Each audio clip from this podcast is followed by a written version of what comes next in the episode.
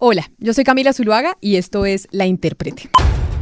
Hoy en La Intérprete vamos a hablar de un debate que está sobre la mesa en el mundo entero, pero que quizá empezó sin duda alguna en los Estados Unidos. Sebastián Nora, mi compañero de siempre, ¿qué hubo? ¿Cómo le va? Camila, ¿qué tal? Sí, un tema polémico porque todos los días estamos viendo cómo se cambian símbolos y productos y, y, cosas. Sí, es que hoy vamos a hablar de aquellas muertes que en la historia terminan siendo la chispa que enciende una gran llamarada de transformaciones que estaban aguardando a que algo las agitara.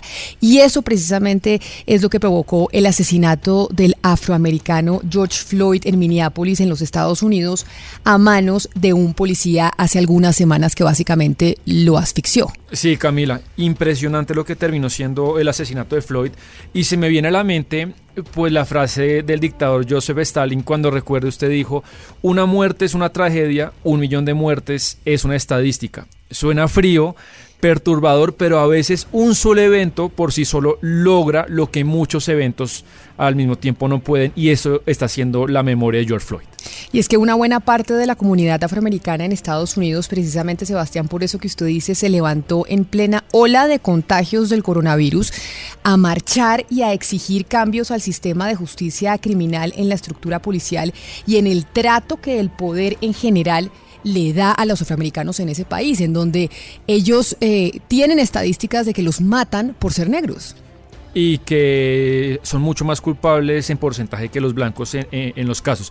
Esta ola Camila atravesó continentes y vimos masivas marchas en Londres, Berlín, París. El tema racial y de segregación se tomó los medios por varios días y vamos viendo como quizá esto termine siendo el eje de la campaña presidencial de los Estados Unidos por encima del coronavirus, por encima de la crisis económica. Digamos que el movimiento Black Lives Matter tiene contra las cuerdas a Trump, ¿no?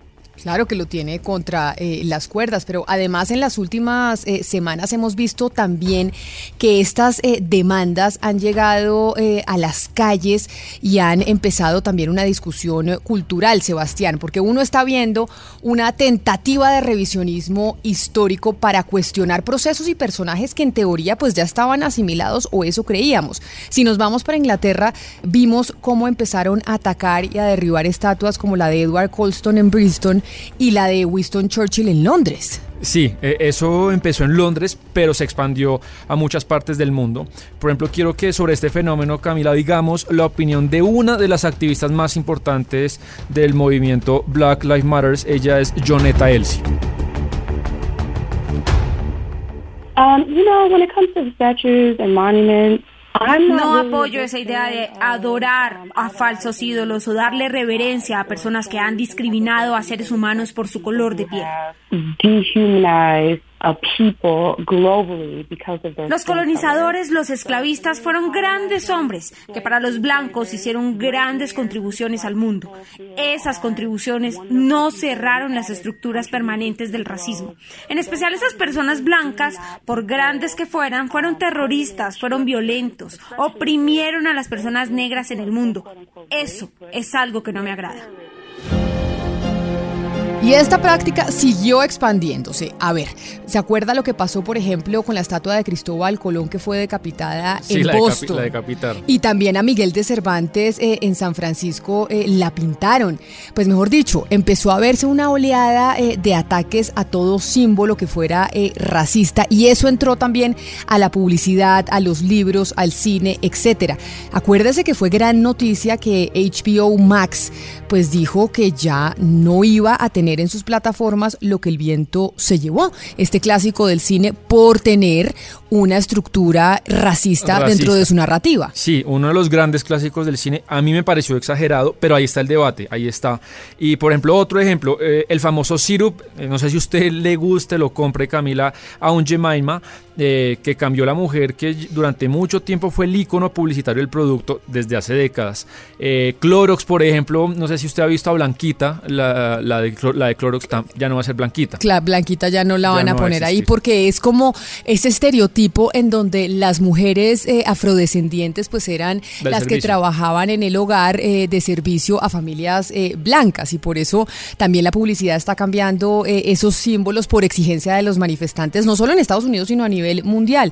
Pero por otro lado, Sebastián, ese revisionismo también ha levantado el malestar de muchas personas que no son necesariamente racistas, pero que ven esto como una suerte eh, de aparato censurador y puritano, que también estamos frente a un autoritarismo en torno en que ahora se tiene eh, que quitar todo aquello que no le guste a cierto sector de la población, porque hay sectores que ven que se quiere escribir una historia y juzgar personajes y eventos de hace siglos con los ojos de hoy.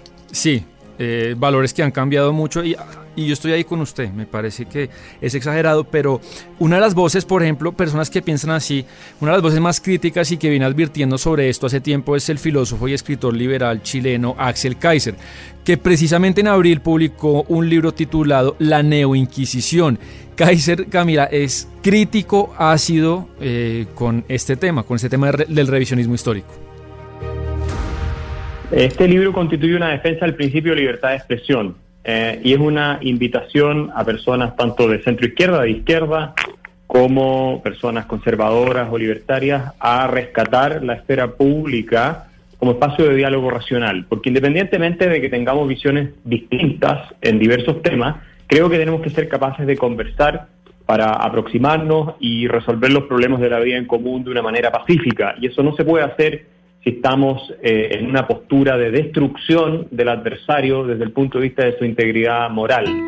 Pues no todo el mundo piensa como el señor Kaiser, ¿no? Pero lo que dice Kaiser y otros pensadores es que aquí en medio de este revisionismo histórico hay un arraigo ideológico y que en algunos casos es de corte marxista. Vuelve Marx a ser protagonista de, de, la historia, que sitúa este debate en la lucha de clases. Y ellos dicen que lo que pasa acá es que quienes están promoviendo este revisionismo histórico lo que intentan ellos desde su posición de hombre blanco intentan poner al hombre blanco capitalista como fuente y culpable del racismo en el mundo.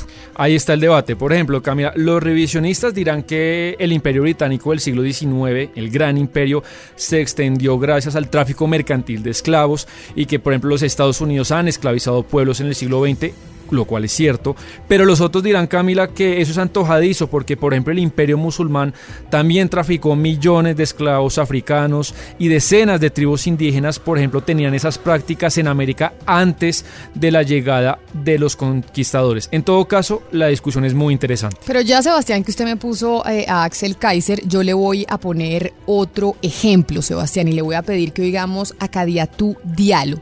¿Quién es ella? Es una activista y es la madre de Amadou Diallo, un joven que fue asesinado con 41 balas, óigame la cifra, 41 mm. disparos por parte de cuatro policías en 1999 en Nueva York. Él estaba entrando a su casa y los policías sospechaban que él era algún delincuente y, le pegaron 41 disparos, que uno nunca lo, lo puede entender. La historia está en, en Netflix, en unos eh, documentales que fueron, eh, que son historias bastante mediáticas. Pero escucha precisamente lo que dice Kadia, tú que has sido una víctima de ese sistema sobre esto del revisionismo histórico.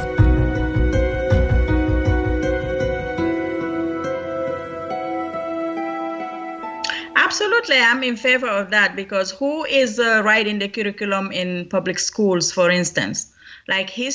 Estoy de acuerdo con esto del revisionismo histórico. Es importante para quien está diseñando el currículum en los colegios públicos, como la historia. La historia afroamericana no inició con la esclavitud, porque cuando se habla de historia afroamericana siempre se habla de esclavismo. La historia de ellos arranca con África, con unas leyes y costumbres ancestrales.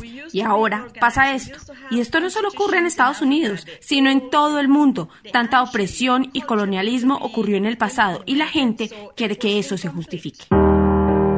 Es otro punto de vista que también interesante eh, el que nos cuenta ella y digamos que para darle otra aproximación a la historia de los negros, no solo tomando como punto de partida la esclavitud. Ahora, Camila, en este debate, por ejemplo, ¿qué hacer con los símbolos? ¿Qué hacer con la esvástica nazi? Con las siglas y banderas alegóricas a ideologías y movimientos violentos supremacistas. Ese es otro debate. ¿Hay que prohibirlos? ¿Cuáles hay que prohibir? Pues básicamente sobre eso también se pronunció eh, Axel Kaiser y habla en su libro eh, al respecto. ¿Cuál es el límite de ciertas ideas y ciertos símbolos? Hay quienes dicen que la libertad de expresión está por encima de todo. Y oiga Kaiser que él es básicamente de esa línea.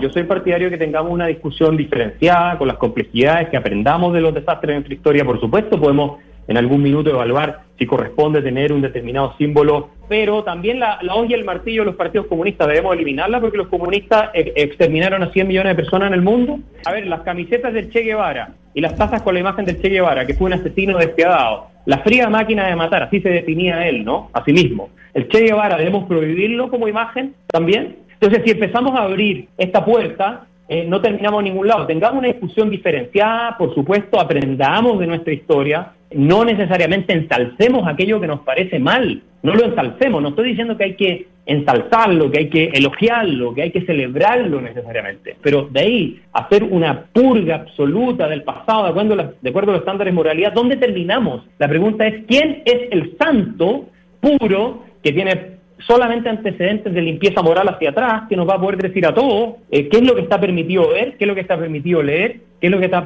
permitido poner de símbolos. O sea, vamos a eliminar todos los libros que son complicados también, vamos a empezar a quemar libros.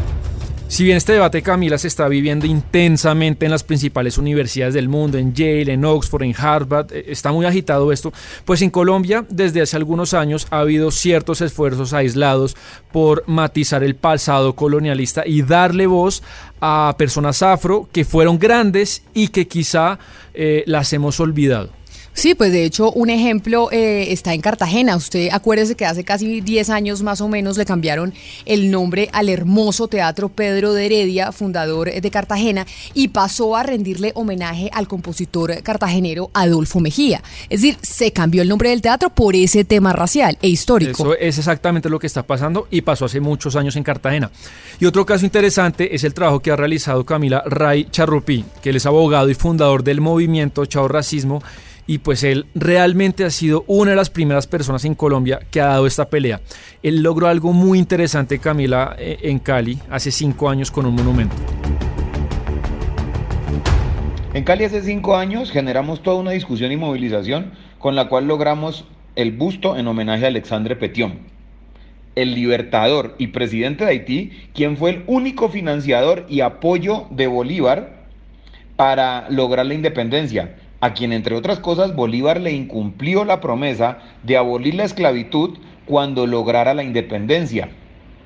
O en Cartagena, en 2013 logramos renombrar una plaza en honor a Bencos Biojó, el primer esclavo que se liberó, liberó a otros negros y fundó el primer pueblo libre de América, de Alaska a la Patagonia. Ese primer pueblo libre fue San Basilio de Palenque y no había, solo hasta nuestra gestión, una, un homenaje en Cartagena. Y también esa, esa tesis eh, de Charrupí es una que han adoptado eh, diferentes eh, líderes sociales de las comunidades afrodescendientes. Y es tal vez no hay que tumbar las estatuas, tal vez lo que hay que hacer es erigir otras que muestren la historia de aquellos que fueron acallados simplemente porque no eran eh, tan poderosos. Que entiendo, entre otras cosas, eso es lo que también eh, menciona el señor Charrupí. Sí, yo, yo digamos, Camila, entre Kaiser, que está en un lado, y otras personas que de pronto están en otro extremo, yo me quedo en la mitad. No se trata de eliminar la historia, sino de pronto darle voz a personas que no merecen ser olvidadas. Y ahí estamos en esa discusión. Y hoy que las redes sociales son tan poderosas y los gobiernos, las empresas privadas toman decisiones de acuerdo a esos movimientos en redes sociales.